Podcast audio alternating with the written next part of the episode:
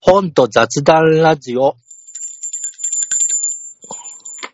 こんにちは、漫画家の吉泉智彦です。こんにちは、歌人の増野幸一です。さあ、今日はですね、5月16日、もうすぐ夕午後4時ですね。はい。今日も、えっ、と、友の会の方を先に収録しました。はい。さあ、そういえば、はいはい。友の会の方で私がタイトルがわかんなかった漫画は、はい。世界一周ホモの旅でした。なるほど。それはシリーズで5冊ぐらい出ています。へえ。あともう一つ、主婦でも大家さん、頭金100万円でアパート丸ごと買う方法シリーズも読んだんですけど、あの、詳しくはその友の会で散々喋っちゃったので、ええ。なんかもう、主婦、大家引退しますっていう本が検索でもうすぐ出てきましたよ。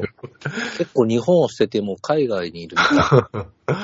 えー、12年目の決断、大家さんシリーズ、大家さん引退します。うん、なんかね、うん。夫の方がタクシー運転手で会社員で、うん。奥様は漫画家なんだけど、うんうん。ものすごくいっぱいアパートとかうん。映画とかを買って、うん。で、ローンでお金を得て、それを、なんていうのかな。ローンで買ったから、はい。家賃収入がすごいあるけど、ええほぼローンで消えていくっていう暮らしをしてたんだよね。ああ、結局儲けは出たんですか。まあもちろん最後に家が残るから、これから儲け出るってとこで売っちゃったりしてるんだけどあ、あ、う売ったらじゃあ、その売り上げは儲けですもんね。なんかでも僕が読んだやつだと、その買った金額とほほぼ同じ額で売ってるから、うん。まあ損したのか得したのか微妙っていう感じなるほど。うーん。まあでも僕の読み終えた印象は不動産屋さんって怖いなっていうはい。ことでした。そうですか。僕はね、絶対アパート経営したら変なやつが部屋に入って、ものすごいトラブルになるっていう、おそんな空想しかできないですよ。あでも本当にそういうことはあるみたいで、 ええなんかだから夜逃げした人も出てくるし、うん。あと家をすごく汚く使われちゃった話も出てくるし嫌、だなぁ。まああとは僕が嫌だったのはやっぱり不動産屋さんのああこぎさで、うん。なんて言ったらいいんだろう。やっぱりその、部屋を空室にしちゃ儲かんないから、なんか、入れなきゃいけないじゃない入居者を、はいはい。それもほとんど不動産屋さんでやる気なんだよね。なるほど。だから部屋を案内するかどうかとかのやる気がないと、はい。全然人が入んないんだって。へえ。よく行って、なんか、こうしてくれっていうふうに言うと急に入るんだってさ。へえ。さ、不動産屋さんなんだからさ、客入れぐらいちゃんとしてほしいじゃないそうですね。結構手数料も払ってるのに、だそういうの聞くと、もう本当に不動産屋さんって、あなんか悪口になっちゃう。もしこれ聞いてる人が不動産屋さんやってる方がいたら悪いんだけど、はい。うーん、僕ね、昔不動産屋でバイトしたことありますよ。本当はどんなだだったんですかあのね、大学生の時だったのうで、ん学生を物件に案内したり、うんおお客さんがいない時は、大家さんに電話して、空き部屋ありますかつって、そういう営業の電話したりしてました。ああ、そんなことしてたのそうなんですよ。だからね、アパートにものすごい興味があったんですよ。なんか、それで、そこで扱ってるすごいいい物件に、翌年引っ越して、そこで3年暮らしましたもん。だってそうだよね。本当にいい物件ならさ、ええ不動産が自分で借りるよね。そうそう、あのね、共同シャワーがあって、大学から徒歩で通えて、ものすごいいいとこでした。あ、だってさ、あと、本当にいい売り物件があっても、不動産屋が買うと思うの、自分で。ですよね。うん。なんかさ、お店やってる友人がいて、お店の物件とかのことも聞いたんだけど、えもうね、すでにお店成功させてる人のとこにまず物件案内が来るんだって、えええませんかって。はい。だから市場に出回ってるような物件はね、残りかすなんだよね。っははていうことも考えましたよ。ー。なるほど。うーん。まあでも、あんまりその、漫画家さん自身はそんな悪く書いてないわけ、全然。え不動産さんのことを悪く書かないんだけど、え、ええ、僕は勝手にすごい嫌だなと思っちゃった、読んでて。はあ、まあ、あの、買う、不動産経営するんだったら、まず不動産屋になる、で、働くっていうのがいいんじゃないですかね。本当にそうだね。えーバイトで入るみたいな。うん、なんかでもさ、僕、今の部屋に入る前ってさ、はい。南阿佐ヶ谷にあるボロい、安い4万円で風呂付きの部屋に住んでたんだけど、ええほら、よし吉泉さんも映画撮りに来てくれたじゃないそうですね。いい部屋でしたね。なんか古くてき聞いてたのね、ちょっと、ええ樹脂映画出てきそうな映画で。えええええだけど、そこを借りるときにお世話になった不動産屋さんがね、はい。当時は貧乏人の味方ですごくいい不動産屋さんだったの。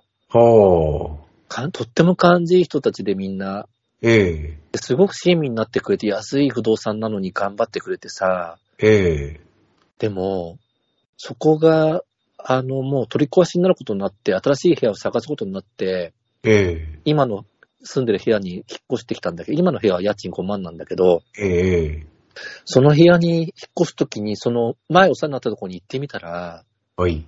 もう経営者が変わってて、ええ金持ち相手のすごく嫌な感じの不動産さんになってて、ええ経営者が変わることなんてあるんだ。そうもう当時お世話になった人は一人もいないの。はでも、その不動産屋さんの建物自体ももうリニューアルしちゃっててて、あ。跡形もないじゃないですか。そう、もうピカピカした感じの金持ち相手のとこになってて、はあ。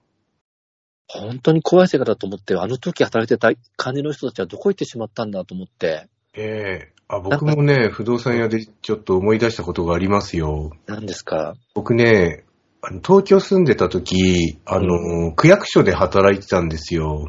いろんなことしてますね。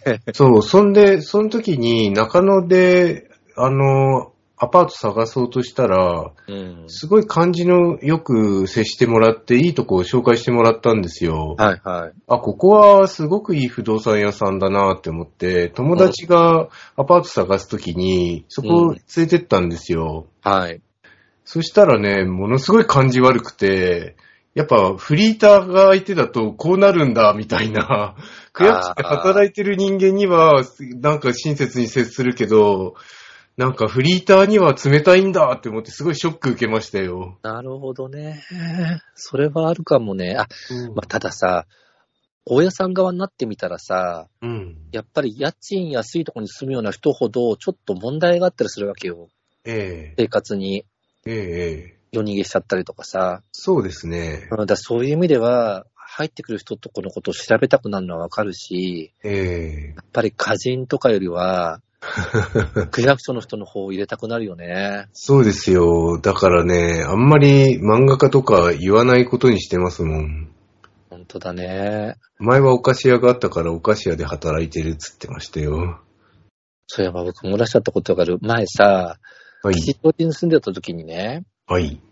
吉祥寺の二世帯住宅の2階を貸してくれてたの。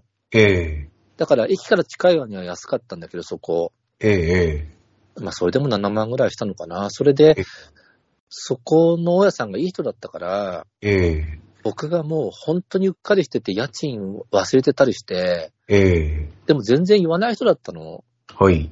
それで、さ退去す、もう吉祥寺離れることになった時に、ええ調べたら2ヶ月ぐらい家賃が滞納してたのね。はそれは忘れてたわけだから、もう飛ばして払ってて、あ。はい。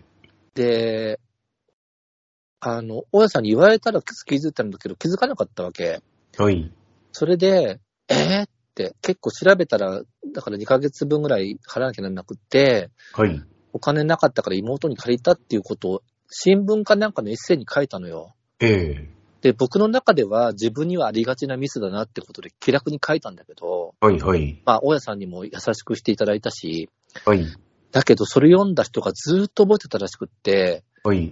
バスのコーチの本のなんか、アマゾンレビューかなんかをたまたま見たら、はい。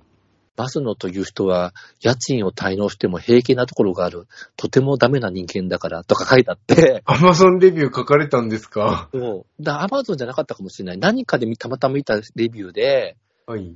よく覚えてるな。実際そういうことあったんだけど、はい。本人はもうエッセイに書いて忘れてるし、はい。自分の中ではよくありがちなミスだからさ、そんな、覚えてもなかったわけ、もう。えだけど確かにさ、一般の人にとってはさ、こいつは家賃2ヶ月も滞納してるのに、えうん。忘れててしかも妹に借りてる最悪の男だっていう印象があったらしくて、まあ、踏み倒したわけじゃないから別にいいじゃないですかね。でも僕はそのぐらいの気持ちだったんだけど、やっぱそう読者はそうは思わなくて、ああ。まあおっしゃる通りだな、一般の人から見たら僕はそんなにダメな人間なんだって思ったってだけなんだけど、 あまあ僕も里親の本で自分の落ち度を書いたらそれを、だからクズだみたいにすごい書かれたので、もうあんま自分からそういうこと書くのやめようって思いましたよ。まあね、まあね、まあちなみに妹に借りてたお金も、まあだいぶ前にやっと返せて、うん。自分の中でもう済んだことだったんだけどさ、うん。だってね、別に開き直って書いてるわけじゃないじゃないですか。えーでも、まあい、とても信じられなかったじゃないそんな2ヶ月もうっかりしては払い忘れて、ええうーん、そもう今、怖いから、家賃が何かの事情で1日でもくれるときは、大家さんにメールして、うん。すいませんけど、ちょっと、どうしてもふ振り込みに行けなくて、あの、自動振り込みじゃないわけ。はい。だからちょっと今日行けないから、あさって行きますけど、よろしくお願いしますって書くようにしてるんだけどさ、え毎え回。ええうん、なんかでも、人が人を見る基準っていろいろだからね。そうですね。うん。まあどんな落ち度も許せない人ですよ。でもよ、そっか、そんな役所で働いてたこともあれば、不動産屋さんでババイトしてたこともあるんですね。そうそうそうそう。え、漫画に書かないんですか、そのことは。いや、別にそんなちょっとの間だし、あんま、 所詮学生のバイトだから、その業界に対して深いなんか知見があるわけでもないですよ。えーでもそれ先週大学時代あ、そうです。え、そんなバイトしてたのえ、あのーそうなんですよ。えー、ちょっとの間ですよ。本当に、に、1、2ヶ月じゃないですかね。でもさ発行期だけ。それ役立つ情報というか、じゃあ、えいい部屋買いたかったらさ、まず区役所でバイトして、え、ええ。それからい部屋探せばいいね。そうそう。あとね、やっぱでも、インサイダーが一番いいですよね。なんか、ものを知るには。そうそう。なんかそれ、こんなこと言っていいのインサイダーが一番いいですよねって、本当にそうだよね。そう、だからね、僕、里親に、なんかね、こんなこと言うと、 やっぱやめよやめよう。も うやめたう。方やがめいい。よう。ちょっと、出現するとこだとやめよまあ、このそれ聞きますけど。でも確かにさ、インサイダーがいけないとされてるのはさ、それが本当に旨味があるからだよね。う。ええまあ、あとね、やっぱ、ものをし、あの、今回僕ね、ちょっとね、あのー取材すごいしたかったんですよ。うん。は言わないですけど、うん。先週なんですけど、前からすごいやりたかった、あのー倉庫とかの、うん。流通に関する肉体労働の取材をするために、ちょっとバイト行ってきましたよ。あ、そうなのそう、ものすっごい面白 かった。え、一日ぐらいそう、それもほん2時間半と か。そう。でもそれをやろうとするのが偉いわ。隙間時間でバイトするシステムがあるじゃないですか。ありますありそれがもう本当一番いいなって思って、やっぱ一日拘束されるとこっちもちょっと疲れ切ってしまうので、うん結構ハードに体使う仕事だったから、あ、4時間にしなくてよかったって思ってね。でも2時間も働いたんだ。 2時間半で30分ぐらいはね、あの、最初、初回だったから書類の記入とか、なんかいっぱいいろいろあって、えーそれで、そこそこいくらぐらいだったのそれ言っちゃ怒られちゃう。まあ、3000円くらい。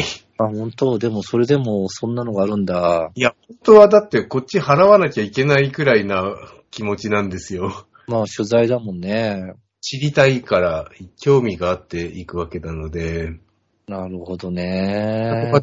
そう、すごい勉強させてもらって、お金までもらえるなんて、みたいな。もうちょっと、もう1、2回行きたいですけどね。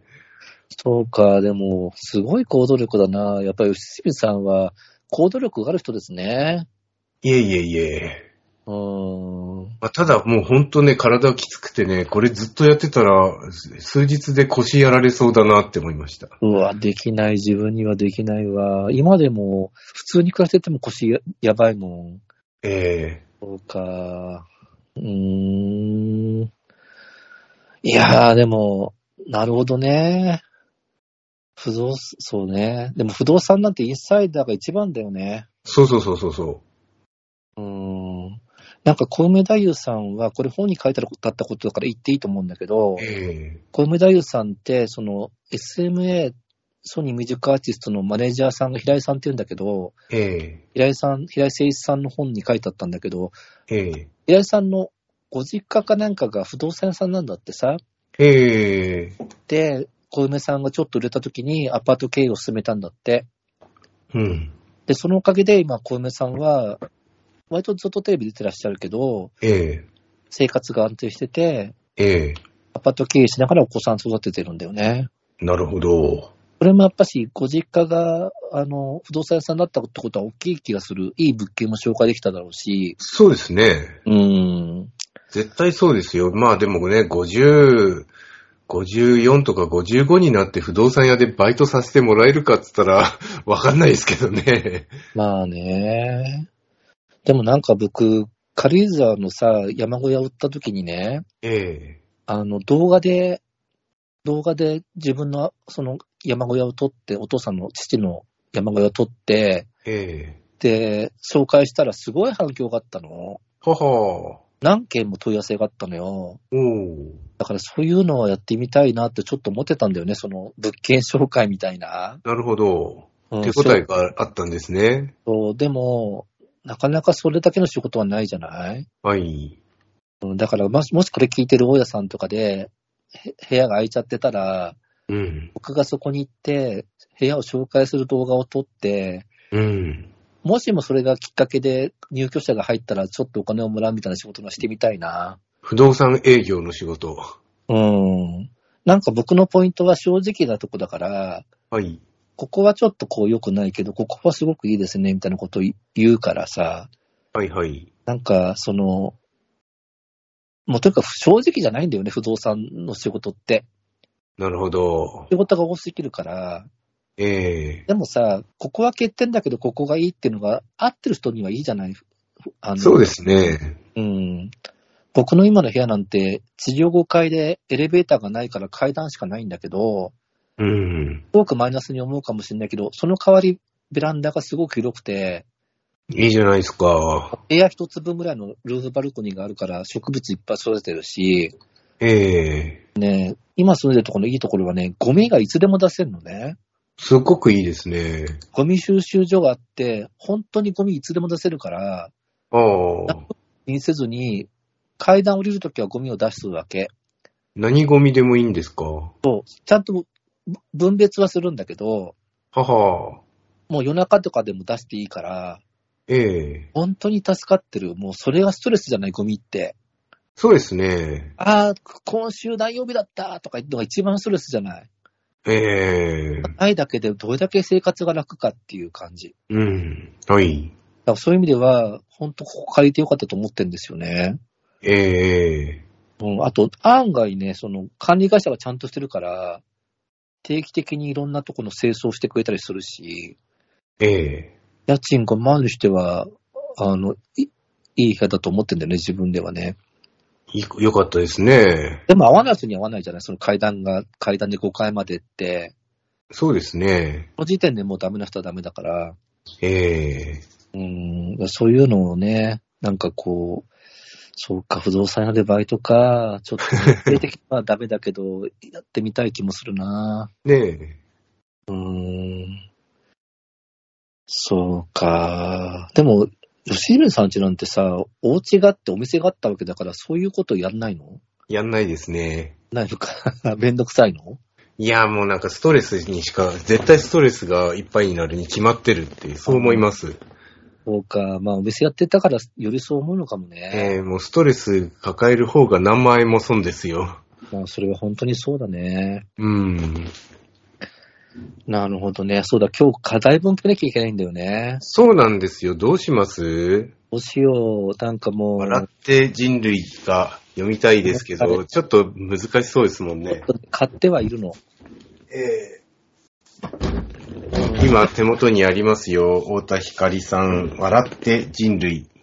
なんか、その、感想もいっぱい見ちゃったんだけど、えどうなんだろうな。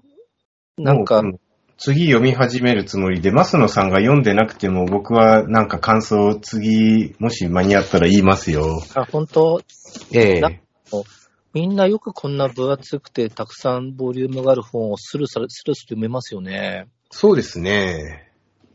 ほら、でもさ、太田さんって、カート・ボネガットが好きじゃないそうですね。それでタイタンっていう事務証明も、あの、カート・ボネガットのタイタンの要請っていうのから取ってるけど、ええ同じように、カート・ボガネットが大好きな人で松尾鈴木さんっていう人がいるの。あはあ。で、松尾鈴木さんの宗教が行くっていう小説があるんだけど、ええそれもすごく分厚い小説なんだけどさ、うーん。やっぱね、その感想をいっぱい読んで手手触りだと、それを連想する話なのかなってちょっと想像はした。ええちょっとは読んでみたんだけど、その太田さんのやつも。ええうん、だから、だから、多分現代社会 SF 的にしてちょっと近未来にしてるんだよね。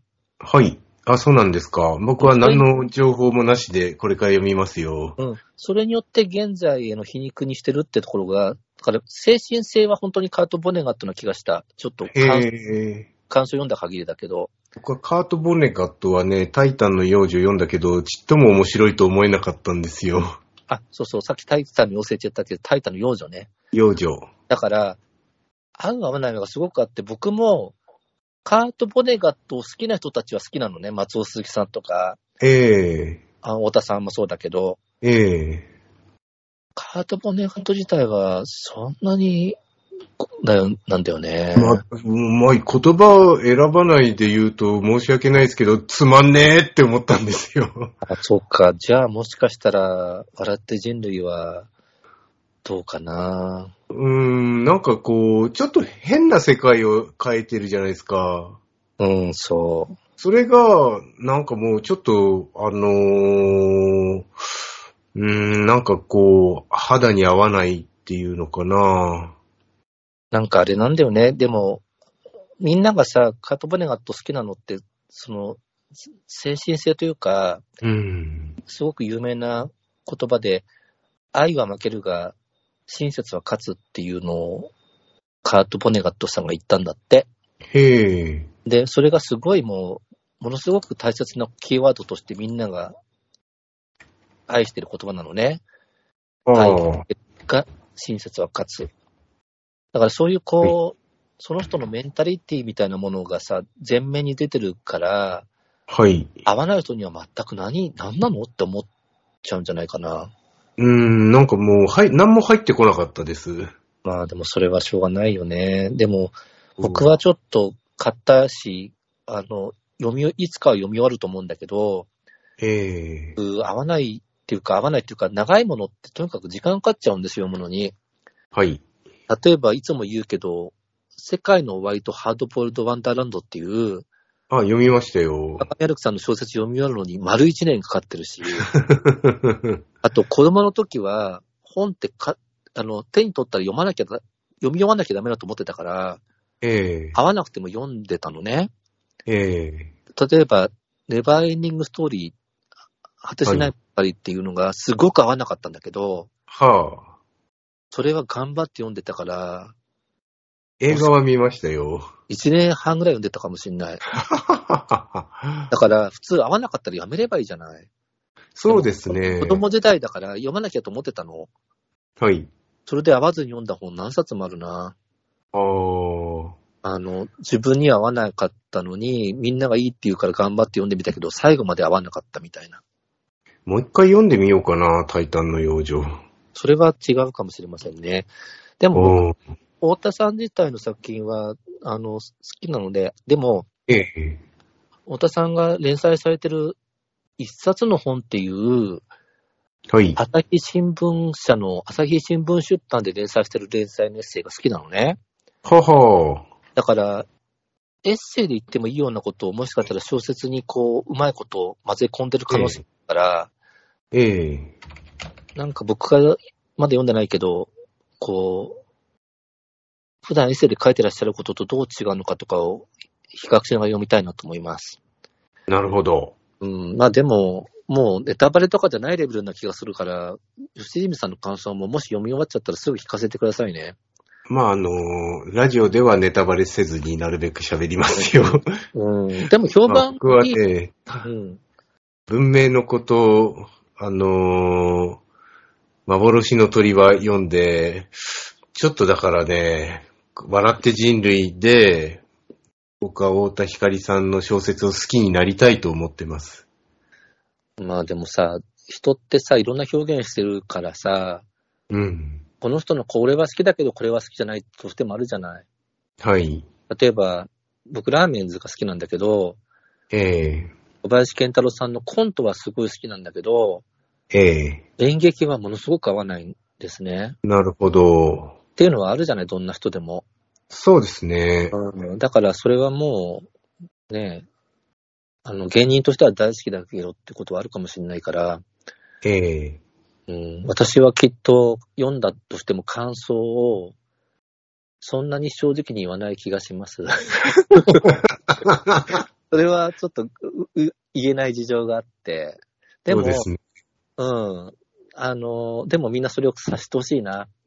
あ、そうさん、いつもよりもなん か、歯すご切くれが悪い。あんなに歯切れ悪いな自分は正直だっていつも言ってる言マってスさ んが、そうでもないな、マスオさんもちょっと違うぞ、みたいなっ。て思ってくださってもいいです。にはいろんな事情がありますかそらうね。ね。そうですよ。その、本当ですよ。やっぱりみんな、自分の大好きなジャンルの世界のこととかはさ、はい。言わなくなるよね。例えばこう、ジャニーズのこととかも、えたとえジャニーズに問題があってもさ、えうん。ジャニーズ大好きな人は言いにくいしさ、まあ、かわいそうですね。うん今更蒸し返されて。あと相撲業界のこととかもさ、相撲大好きな人は悪口言えないじゃない。そうですね。興味ないとさ、相撲業界ってどういうことなのって思うけど、うん。でも大好きな人たちはさ、そこでこう、目をつぶってしまうものじゃない。ねえ、だあの、ジャニーズの件は、今にして、こう、ことの重大さになるほどって思うんだけど、例えば、あの、童貞をプロデュースの加賀さんの件とか、なんか男に対するセクハラって、もう別にそんな問題視する風潮がなかったじゃないですか。まあ、昔はね。性被害、お男の性被害は。今でもそうか、そうかもしんないね。そう、だから、やっぱ時代、時代を感じますね。まあ、そうなんだよね。なんか、そんなの格好悪い的な価値観があってさ、うん。男のくせにっていう感じで、からかわれると終わっちゃうんだよね。 なんか笑われて終わりみたいな。 あと、良かったじゃないか的なこと言われてね。そう、気持ちよかったのか、あはは、みたいな。うん恐ろしいことだね。そう、だからね、そういう、そ、その、うん、まあ、あんまね、デリケートな問題なので、うかつなことは言えないことに、今、はっと気づいたので、もうやめます。いやー、そうだね。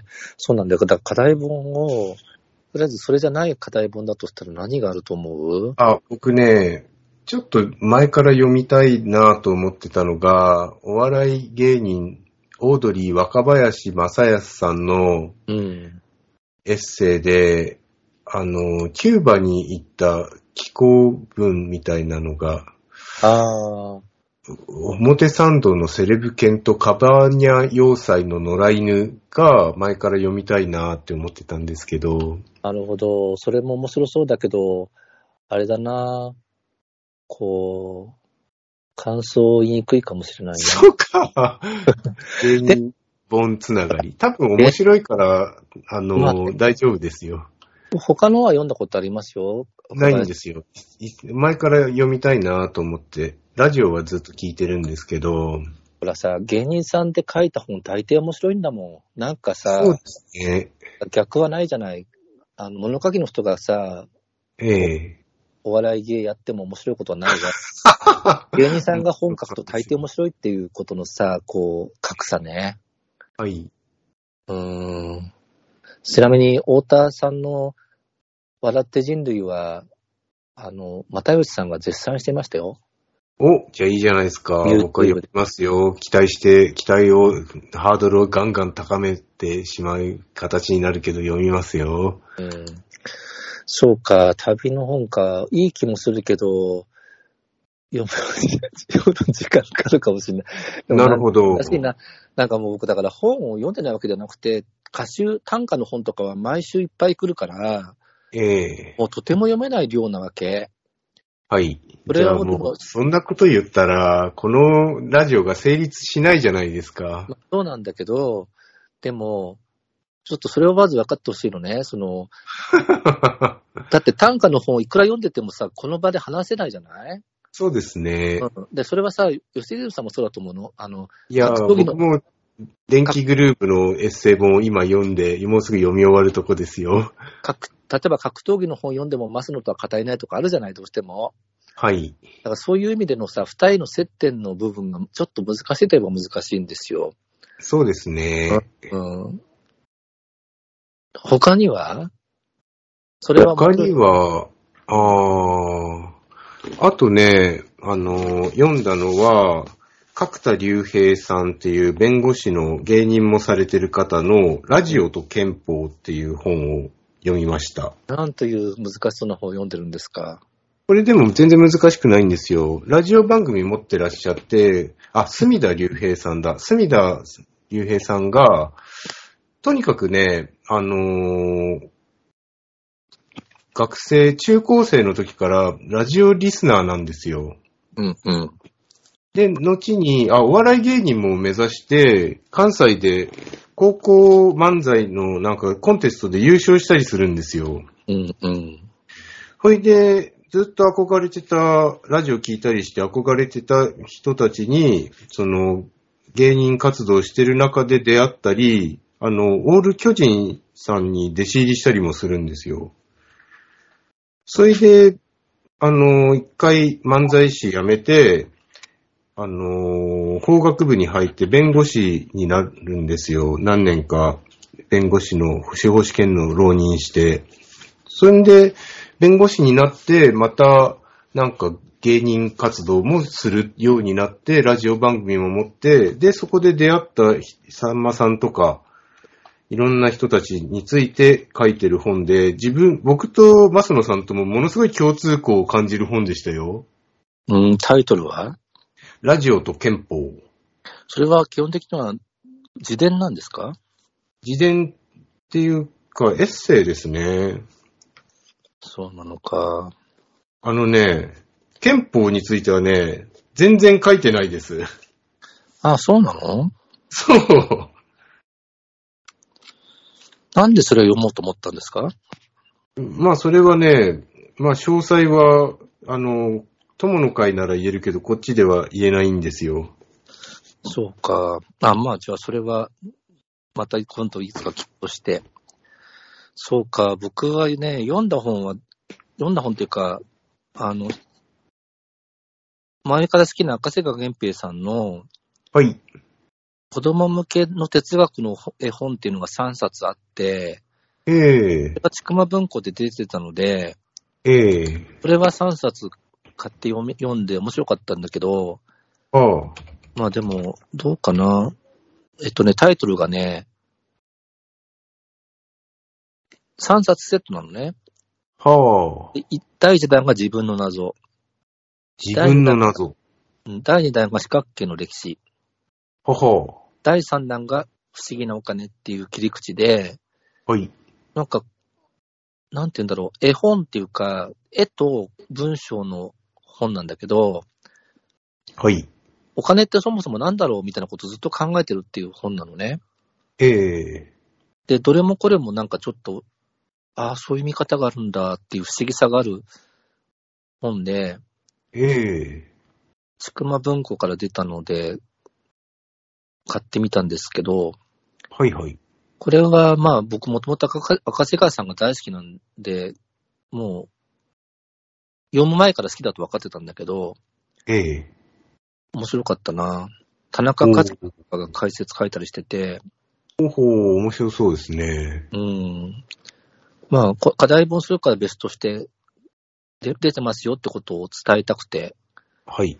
とか、あと加藤千恵さんからそういえば本をいただいて、ええ。マッチングっていうタイトルで、はい。なんかマッチングアプリでいろんな出会いをしたみたいな主人公の話みたい。書き下ろしかなええ。えっと、新潮文庫から出ています。はい。マッチングアプリ小説。はい。まだちょっと読めてないんですけどね。はい。あとね、いっぱい本いただいたやつ、まだ読めてないのばっかしなんですけど、ええ。私の全、松野コーチ全単価賞を出してくれた版元の左右者から、はい。千葉からほとんど出ない引きこもりの俺が、一度も海外に行ったことがないまま、ルーマニア語の小説家になった話っていう本をいただきました。ほうほう。本当のノンフィクションみたい。千葉からおーないひ引きこもりの人がね、はい。ルーマニア語を学んでべ小説家になっちゃったんだって。へえ。すごい評判の本なんだけど、ええ。でもまだ読めていないです。なるほど。ああ、読めてない本いっぱいあるなぁうん。あとは短歌の本が山のように今目の前にありますね。あとは自分で買ったバラの本とかね。新しいっおーていう本を最近読みました。あ、あと、最近読んですごく面白かったのは、はい。本じゃなくてパンフレットなんだけど、はい。工藤官九郎さんが脚本書いた、もう我慢できないっていう演劇見に行ったのね。ええ。大人計画のウーマンリブっていう、はい。あの、レーベル、工藤官九郎さんが脚本と演出をするってレーベルで、ええ。もう我慢できないっていうのは、なんか売れない芸人さん二人の話なんだけどさ、ええ。ものすごく面白い演劇なのね。ええ。僕パンフレットを買ったんだけど、ええ。パンフレットのインタビューが、あの、俳優の宮崎宮崎智さんっていう方がやってて、はい。本当にそれが面白くて、はい。あのー本屋さんでこのパンフレット売れればいいのにと思うぐらい面白かった。へえ。俳優っていうものととか、俳優ってものはどんなものかとか、おお金についてとか、はい。宮崎智さん自身が俳優だから、いろんな人に自分のことを踏まえてインタビューしてるんだけど、ええ。絶対こんなインタビュー、雑誌で読んだことないぐらい深いところまで話がいってて、ええ。あのー、大河さん、中野大河さんとかが僕好きなんだけどさ、ええ。他で聞いたことないような話がいっぱい聞けてるのね。ええ。だからもし中野大河さんのファンがいたら、このパンフレットは、なんか汚い手を使ってでも買った方がいいと思う。おー。あの演劇見れなかったとしても買った方がいいぐらい。ええ。なんか考えさせられたな。インタビューってどういうことなんだろうとか、はい。あとそのやっぱインタビュアーがさ、透明である方がいいっていう考え方があるけど、うん。もはや対談のレベルなのね。その自分自う身ん。こういうふうに考えて、で、大人計画の中で、昔こんなことがあったよねとかさ、そういう思い出話とか、はい。あとはその、その人について詳しいわけやったらと調べてえて、え。ええ。それによって、こんなにお話って面白くなるんだっていうようなインタビューがいっぱい載ってるんだよね。ええ。舞台自体もすごく面白くて、ええ。あの、ハリハリウッドザコシショウさんとか、小梅太夫さんとかが名前だけ出てくるんだけど、はい。名前だけ出てくるってことは、と地下芸人の話なわけ。なるほど。で、もう僕、地下芸人やってた経験があるから、その、本当に一言じゃなくて、ええ。そういう意味でもすごく面白い舞台だでした。おー。もう我慢できない。まだやってんのかなああの、大阪でまだやってんのかもしれない。東京は上がっちゃって。ああ、でもこれも本の課題本にはなんないから、はい。あとは漫画も、BL 漫画とかいっぱい読んだんだけど、またね、 吉住さんと話し僕の妻がよくの読んでますよ、BL 漫画。あ、本当はい。奥様に勧めるためにタイトルだけ言っとこうかな。はい。もうこ、なんかここ数年すですごく良かったと思うぐらい良かったんだけど、はい。この人なんて読むのかなえっ、とね、田沼朝さん。田沼朝さん朝さん。新人で、はい。短編集の四十九日のおしまいにっていう短編集と、おー。家早熱海くんっていうシリーズものの漫画の第一巻が出たのね。おー。もうすごく良くて、なんかあの、男の人が好きな男の子の話ではあるんだけど、うん。いわゆる BL ってどうしてもこう性的なことがすごいから、はい。ちょっと男子、あの、ストレート男性は読みにくいかもしれないんだけど、この人えはもっとこう、すごく淡い部分で作品が作られてるから、ーはい。本当に良かったなあの、えなんて言ったらいいんだろう。全然 BL じゃないとして読んでも面白いんじゃないかなっていうぐらい、ー、へー言葉になってないかもしれないけど、えー、あ、すごく才能のある漫画家だっていうのことを思いながら、なんかで紹介しようと思っています。はーい。なんで奥様聞いてたら、読んでみてください。田沼朝さん。田沼朝さん。うん、あ、でも、ふ普通の BL が大好きだと合わないかもしれないけど、僕とかは、あんまり普通の BL はそんなに合わないところがあるので、ええこの漫画はものすごく面白かったー、はい。ですね。あ、でも課題本としては紹介できない。どうしよ僕はね、あのー今夜も車でおやすみなさいっていう小田小田原ドラゴンさんの、えっと、車中泊漫画を読みましう。た。あ、それ読もうかな。出たばっかしですか。いや、それがね、買うのが大変なんですよ。あのね、小田原さんが去年、うちに一泊してってくださった時があって、うん。その時いただいたんですよ。あの、ところが1巻と4巻だけで、あ、じゃあうん2巻と3巻買わなきゃって思って、アマゾンで買おうとしたら新品が品切れで、2巻と3巻1冊4500円とかするんですよ。えまあ、ー。 Kindle では買えるんですけど、あ、Kindle で買おうかな、僕。なんか僕、小田原さんって誕生日が一緒なこともあって、はい。すごく親近感を持ってるのね。そうなんですか。でもね、今6巻まで出てますね。で僕が読んだのは1巻と4巻なんですよ。2巻と3巻が読みたいんだけど、あ、Kindle で読むしかないなぁあ、今、Kindle で2巻が、あのー期間限定キャンペーンで99円で売ってますよ。あ、これ違った。ただのおやすみなさいだった。そうか、難しいな。でもね、なんか、なんかで読んでますよ。小田原さはんいの。あ漫の、画が。僕もね、あの、ネットでちょいちょいつまみ読みみたいにはしてたんですけど、うん。